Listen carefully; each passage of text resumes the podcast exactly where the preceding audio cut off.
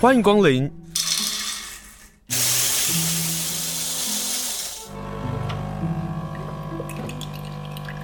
今天的盛情款待，请享用。我我觉得真正的家就是他，他是有同伴的啊，可以。如果是狗的话，嗯，有家人啊，有朋友，然后可以照顾，然后彼此陪伴这样子。然后当然一些比较基本的一个生理需求，睡觉，然后可以呃吃饭，干净的水，这样，然后可以有一些户外活动的时间空间，去草地上玩耍游戏。我想这就是一个真正的家吧，对。阿猫阿狗逛大街，欢迎收听阿猫阿狗逛大街，我是林清盛。今天呢，要跟大家分享一本书，我想有个真正的家。那这本书的出版社是社团法人台湾动物平权促进会。连线访问跟大家来分享这本书，是这本书的总策划林义山。Hello，义山好。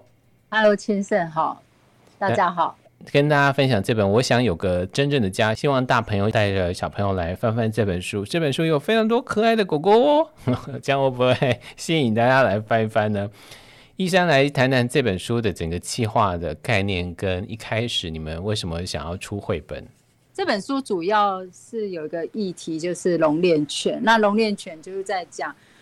一生被笼养练养的狗狗嘛。那我不知道。呃，大家有没有看过这样的狗呢？有啊，我们乡下很多哦，我们地方非常多，就是把狗狗关在笼子里头，把狗狗用链子给绑起来的。是，那其实他们呃，我发现很多人，因为那是有人养的，嗯，所以很多人好像没有特别注意，但是只要你特别注意，就会发现，哎，其实。其实不止乡下耶，以我住的这边新北市也非常多啊。嗯，那哦对啊，新北市真的很多，因为新北市涵盖的 非常广哎。其实它不一定只是乡下，我我只能说它是一个呃蛮普遍的一个现象，因为因为我们的养饲养的文化可能有这个呃把把狗当做工具的一个习惯这样，嗯，然后可能就放就是给它放在门口，然后。铁链链起来，然后当成看门的工具这样子。那其实这样起不了作用啊，因为真的有贼呀、啊、或什么的，嗯，这其实只是吠叫，而且它也没办法移动。嗯，但无论如何，我我觉得，因为呃比较传统、比较早期的习惯，所以其实现在很多狗还是一直被笼养或练养的方式这样。那我们看到这样的一个状况很多。可是那又是别人的财产，因为对呀，那是别人的狗嘛。那你去跟他讲什么，其实多半是会被轰出来，或者是呃，甚至他可能之后就不养狗了，呃，就直接把狗丢掉，或者是他会非常防备。所以我们就在想说，有什么方式可以跟呃社会沟通这样子？那这个社会沟通可能不一定只是讲笼恋养的这些主人，因为。他们可能呃也不容易改变，那我们希望借由绘本可以影响下一代的孩子，那这些孩子可以呃去跟嗯呃父母或爷爷奶奶去分享这样的一个观念，就是其实他有个 我们养那个狗猫嘛，就是我有养，亲生也有养，对，一定很知道动物就是我们的家人朋友嘛，同伴动物就是我们的家人，那我们习惯把它。呃，让他跟我们一起在家里一起生活，呃，可能一起吃饭啊，一起睡觉都，呃，像我跟我狗也是这样。那其实就是呃，假日也会带他出去玩。那那我我觉得就是想要把这个观念传达给给下一代，那让下一代去、可能去分享，或许有些笼练的主人他会意识到说这样的状况，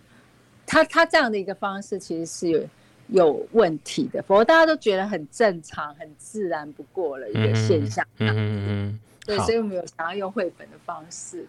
应该是说，大家会觉得这是一个很正常的现象啊。在这本绘本书，我想有个真正的家呢。一开业呢，我们就看到非常正常的家庭。所谓正常的家庭呢，是大家看的时候觉得很不正常的啊。在一个绿草如茵，然后有树有山林的这样的一个乡居小屋，或者是在台北市的市郊的小屋，然后你会看到这个独立的小屋呢，呃，我们远远看到主人男主人正好起床了，在窗边呢有两只小贵宾犬。然后在阳台上呢，应该看到女主人可能正好晒完衣服，正在喝杯水或者喝杯喝杯咖啡，这样的一个画面是如此的幸福。然后我们就发现说，在墙角的部分呢，有一只黑色的大狗狗，但它却住在笼子里。那可能大家看到这个画面就觉得哇，这画面很正常啊。这个画面就一开始就在说这样的一个故事，然后于是开页翻开来。我们就看到在树上的鸟儿呢，叫做青儿，它就飞下来跟在笼子里头的大黑狗，呃，这书里头取了一个名字叫小黑，它就跟小黑打声招呼。小黑呢就住在这个小铁笼中，院子很大，草地很绿，但青儿从来没有见过小黑在草地奔跑的样子。这一段是在这本绘本书是这么说的。青儿问小黑说：“小黑，你好吗？”小黑说：“青儿，我真羡慕你有一个幸福的家。我住的笼子好小好挤，我从来不知道在草地上奔跑是什么感觉。”好，于是故事就这么开始，就这么展开了。怎么样的做法呢？所以这本书，我想有个真正的家，就从青儿跟小黑的相遇开始讲起。所以一三，你这边说的就是说，我们所谓的正常，或者是我们就透过这个绘本，我们来看到各式不一样的狗狗的生活的环境，可是都拥有一个统称的名字，叫做笼链犬。对啊，因为他们可能被拿来是去防盗，我刚刚有讲，嗯，那很多时候是顾。果园啊，或者是养鸡场啊，等等。嗯，那呃，甚至有些人就是直接习惯把狗练用笼链养的方式，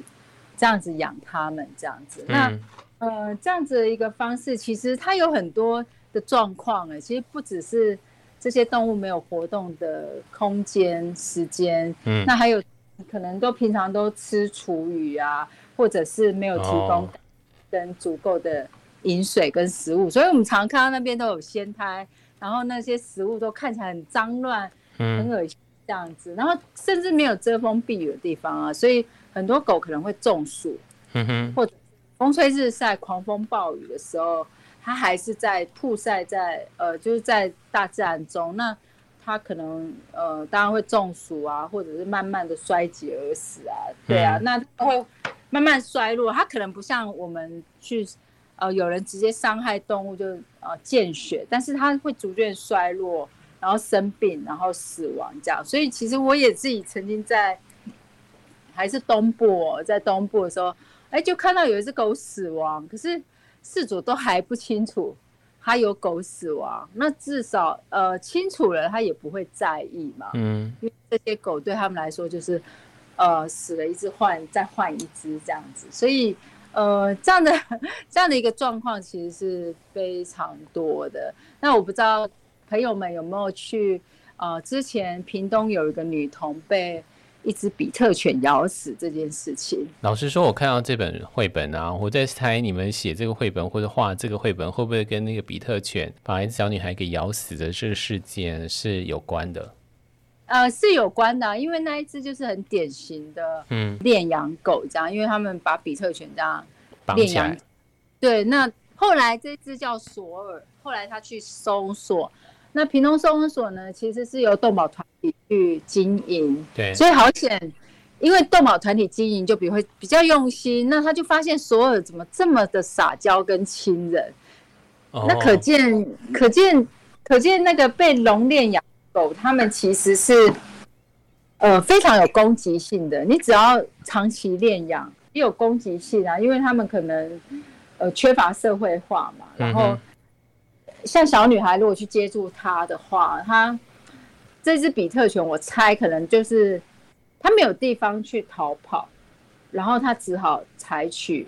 攻击的一个方式，这样子。嗯。嗯类似这样也有违狗的天性啊，所以，呃，所以我们就非常讶异啊，索尔怎么这么亲人？后来爱狗人协会就帮他找到一个，就是可以跟主人这样，还会再上床一起睡觉这样子。那我我觉得，你看不同的主人、不同的饲养方式，这只狗的个性是完全截然不同的哈。所以，所以那只所有那只狗狗后来有找到主人，然后这个主人的跟它相处方式是让它共处在一个房间、一个房子里的，是，是不是笼链的方式？当然不可能再让它用笼链的方式去呃饲养这只狗嘛，这一定是会过滤筛选的。那嗯、呃，那一只那个主人跟这只狗感情就非常好，我就看他们会抱在一起啊，或什么哈，所以我觉得这个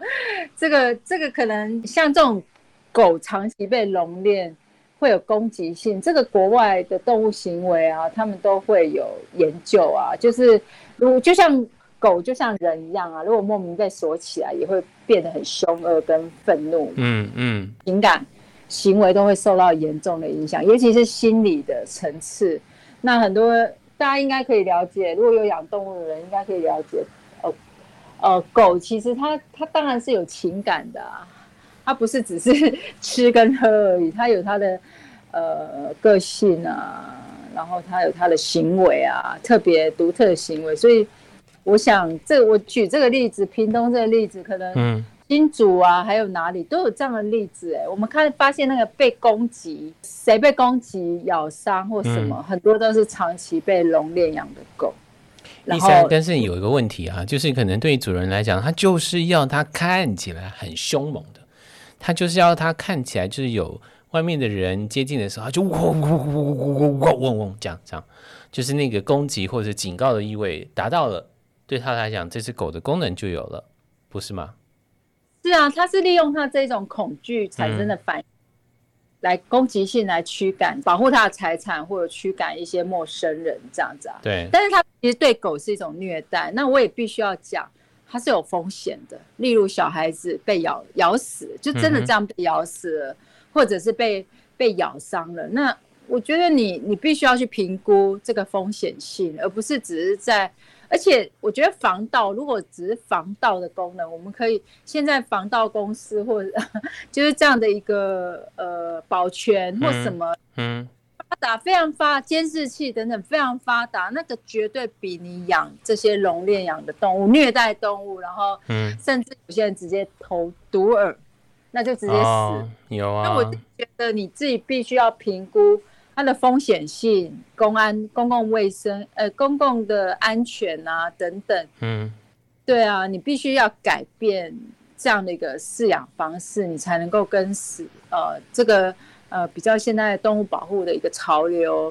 可以接轨，而不是还停留在以前那个对动物就是一个物品的这个观念里这样。子。嗯也许就像是作家朱天心在这本书的推荐文上提到了，他说：“现在我们地球的人啊，不就是因为疫情的缘故，无法自由自在的过以前的生活吗？更不用说你必须要隔离十四天的这样的一个处境。”他说：“光是削减掉我们自己的工作、生活、娱乐，比如说无法出国这样的自由，很多人都已经会觉得感到窒息以及抓狂。”他说：“那有没有可能换一点同理心去看待这些被一辈子待在笼子里头，或者是一辈子被绑在电线杆或者他们家的某个角落的这些链子犬啊，笼链犬？那如果这样子，我们是不是可以感同身受他们的内心的不自由、怒吼，或者是担心、害怕、恐惧？这些都是在他们心理上的必须承受的事情。”对啊，天心这样讲，我我觉得是很适切。现在的、嗯、呃，很多人因为疫情的关系被隔离，那你就必须要思考 这个心情。其实跟你还可以走动哦，因为很多笼练犬它其实是完全有时候也没办法转身啊，连走走路的自由都没有，走动的自由都没有。对，不像我们被隔离，可能还有一个舒适的空间。跟充分的干净的食物跟水这样子啊，你提到了一个重点哦，因为在这本书，我想有个家啊，我想要有个真正的家这个绘本上啊，我们看到几个笼练犬，它可能是负责呃管理果园的啊，可能让那些小偷不至于进到果园，他们这么的设想。有一些呢，可能就是管理工厂的。那有一些呢，可能就是像是土里头是它必须要管鸽子的，在鸽子笼底下生活，它吃的不干净，水可能都有了它的大便，甚至鸽子大便可能就掉落在这狗狗的身上，这些狗狗的身体呢就是脏脏的。然后这几只的龙链犬啊。其中有一只链子狗啊，它甚至于透过我们这本书的绘图猫鱼呢，它就绘出了这只狗狗，它可能一辈子在挣扎这个链子，于是，在脖子上面可以看到隐隐约可以看到那个呃痕迹啊，它可能嗯、呃、努力想要挣脱的时候，跟链子上产生了摩擦，于是我们看到了这本书，我想有个真正的家。其实，在谈绘本的时候，我自己会发现，猫鱼它有一个小小的设计。比如说，我们第一只狗狗小黑要出笼的时候，它因为亲了这只鸟鸟啊，这只鸟呢帮助它，然后让它能够从笼子脱离，很好玩哦。从那个画面可以看到，是小黑呢是小心翼翼的离开了它那个笼子，可是楼上的贵宾犬，它是开心的看到这只小黑走出来。那在附近的浪猫呢，要么呢继续睡觉，然后睁一只眼闭一只眼，看到这世界的变化。然后还有一只小黑猫呢，就跟它 say hello，或者是谁跟它 say 拜拜，祝福它接下来的自由自在的路的途上是这么的开心的。好，今天呢跟大家分享的就是由社团法人台湾动物平权促进会他们所出版的这本书，这本书叫做《我想有个真正的家》。什么是家？什么又是真正的家呢？那连线访问的是这本书的总策划林义山，他也是社团法人台湾动物平权促进会的朋友。这个书的书名叫做《我想要有个真正的家》。问题来了，你们在绘本上面也有说，真正的家是什么样子的呢？好，其实我就看到小黑说，可以常常在草地上跑步啊。那因为它是一个关在笼子的狗狗嘛。小黄呢，它是一只。被交代要必须要保护果园的狗狗，小黄说不会太冷，不会太热，有香喷喷的饭及干净的水喝。这些看起来这么自然、再简单不过的事，对于小黄来讲是如此的重要。好，另外一只呢是黑白相间的狗狗，就是守着工厂的这个工作犬啊。他就说可以躺在软绵绵的床上睡觉，有爱我的主人会来摸摸我，会陪我聊天。那这只狗狗黑白相间的狗狗叫做花花哈。那这个是他们对真正家的这个想法。那于是呢，我想请问一三，真正的家对你来讲是什么意思？我我觉得真正的家就是它，它是有同伴的啊，可以。如果是狗的话，嗯，有家人啊，有朋友，然后可以呃照顾。可以照顾，然后彼此陪伴这样子，然后当然一些比较基本的一个生理需求，刚好提到床睡觉，然后可以呃吃吃饭，干净的水这样，然后可以有一些户外活动的时间空间，去草地上玩耍游戏，我想这就是一个真正的家吧，对，嗯。所以你们这本书就透过他们自己只狗狗的处境，先看看他们的家，再来回头想想这些狗狗真正要的家到底是什么。那这本书的推荐文，你们找了一个很棒的老师，他是兽医师，他也是台东县关怀生命协会的社工师刘正吉，他就特别在提到了，就家对于人而言是什么样的意义，而动物对家的感觉又到底是什么？这很有意思哎。也就是我我们所认知的家，它不单单只是一个样子，或者是一个建筑，或者是一个空间，而是我们对这个家的感觉到底是什么？那对于果果来讲，他的家的感觉到底是什么？这也是我们回头去看他的生命处境到底是如何，是不是如此？透过这本绘本，我想有个真正的家。一三，呃，对啊，因为我我觉得刘医师讲到，就讲到我们的重点，嗯啊。呃，书名嘛，那家对人的意义跟对动物的意义是什么？那动物有没有家的感觉？这样子啊？嗯，那提到感觉，人家就会觉得，哎，只有人有感觉啊，动物到底有没有感觉啊？嗯，从很早期的那种，呃，他有提到亚里士多德到笛卡尔啊，都有有些思呃哲学家就是否认思考家否认动物也有情感这样子。嗯嗯嗯。后来越来越多科学的证据证明动物也有感觉，而且也会思考。这个其实我我觉得现在很多报纸、呃报章杂志或者是媒体，我们都可以从这样科学人，我们都可以从这些科学证据去证明动物的一个情感，这样子。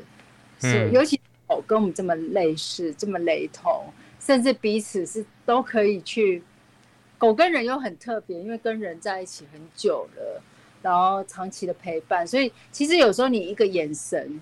听起来很奇妙，但是呃，我我觉得以我一直有在养狗的状况，我觉得一个眼神，动物就知道你，嗯、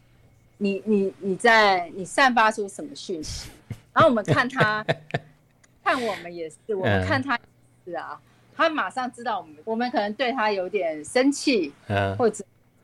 呃，我们散发出什么样的呃呃，就是可能他要求啊、想法啊，嗯，因为他会了解，他咬了沙发了，他就会有那种不好意思，嗯，或者是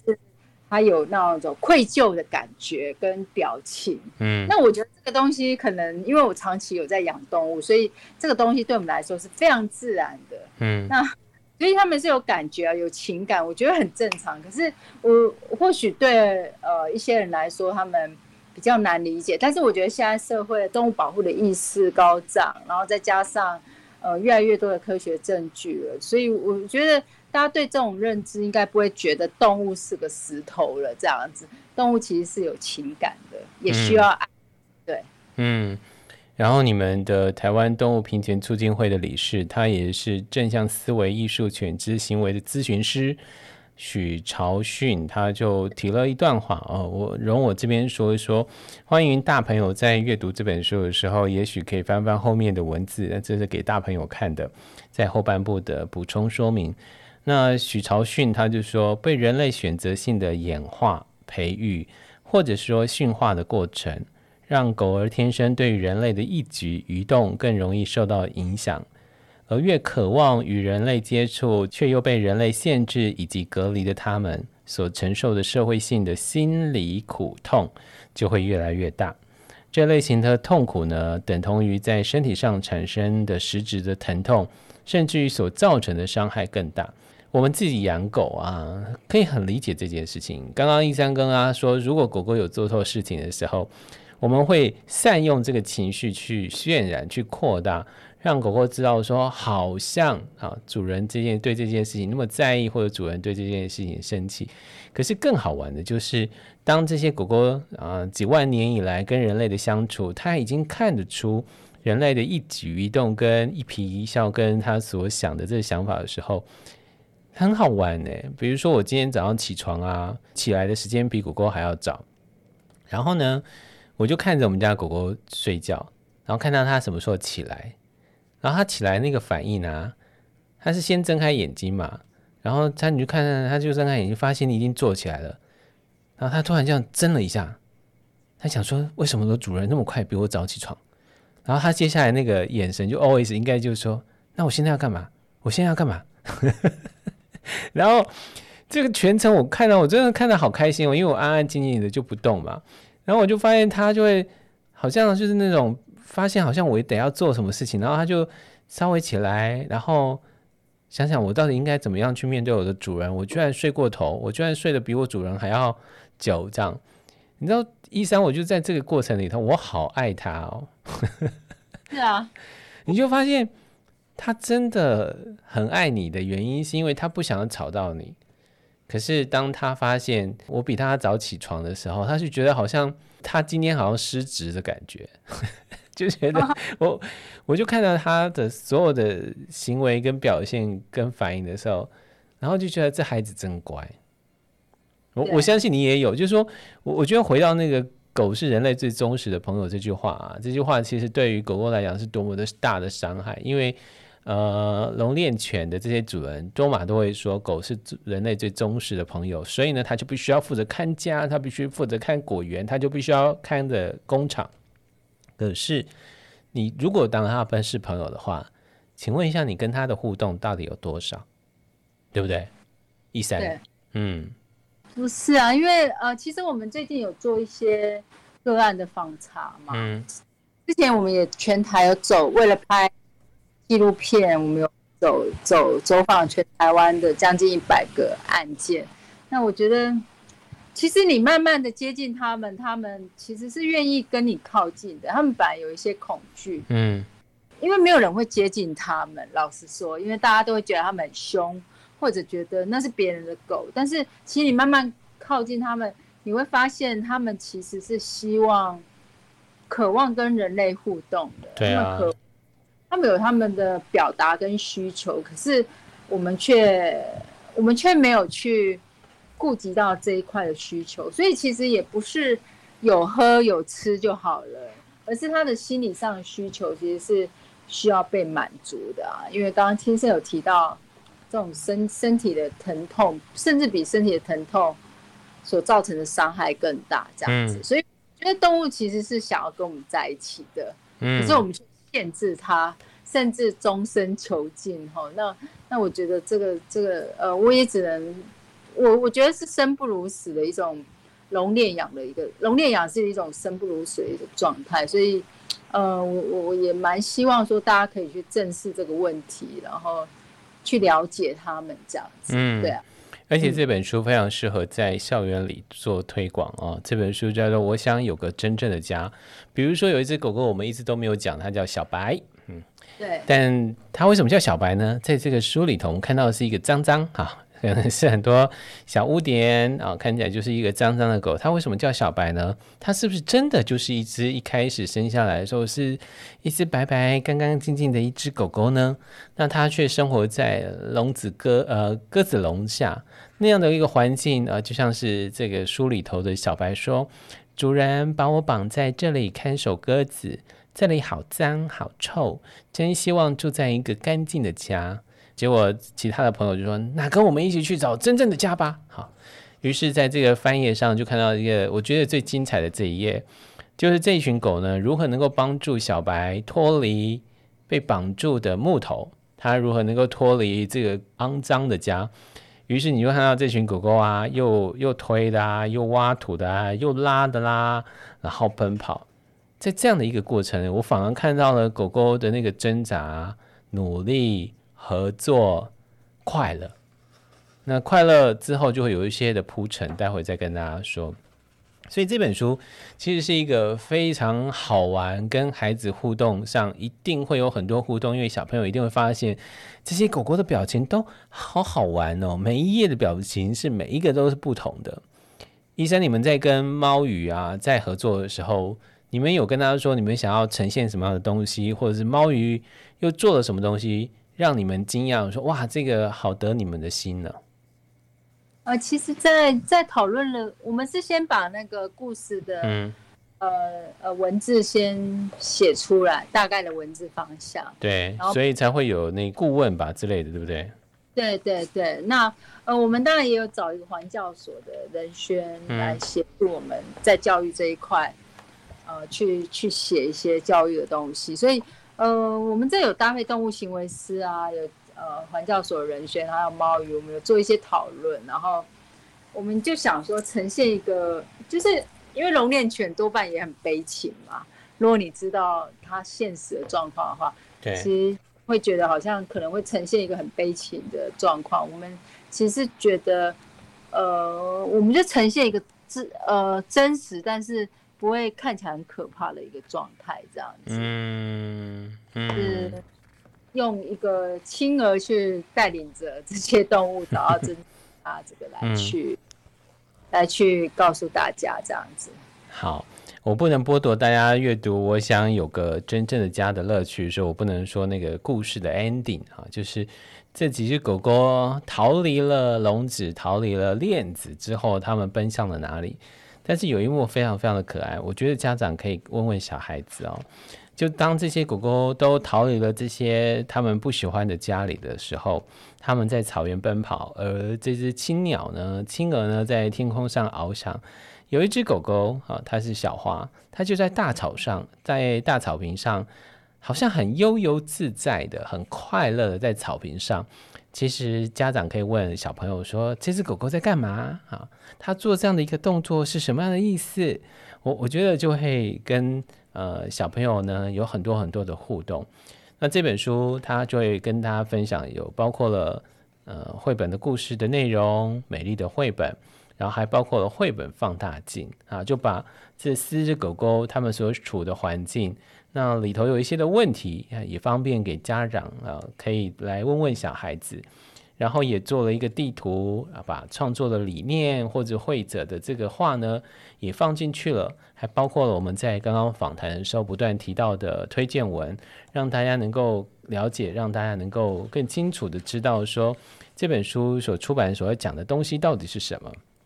但是聊了这么多，我还是要请一三跟大家来介绍一下台湾动物平权促进会，好不好？因为这本书是由你们出的，可是对于很多人来讲，或者对很多老师们来讲，可能对社团法人台湾动物平权促进会并不是那么了解，可不可以最后的时候跟大家来介绍你们？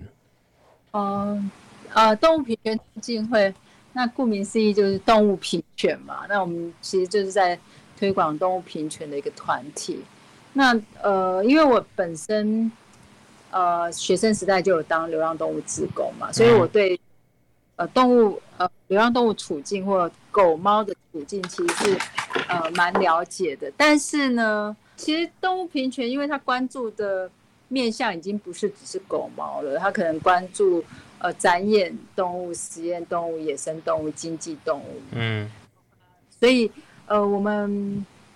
呃就被娱乐动物啊，被实验动物啊，或者是我们每一每一餐有一些。呃，那些肉食啊，等等皮鞋啊，我们也关注其他动物的面相。嗯，那嗯，那时候是想要用，我们会出绘本，其实也是回归到我们，呃，我们比较擅长的，就是呃孩子的教育。那我们希望可以呃设计这样的一个绘本，然后引导孩子跟大人，呃成人跟动物产生一个比较正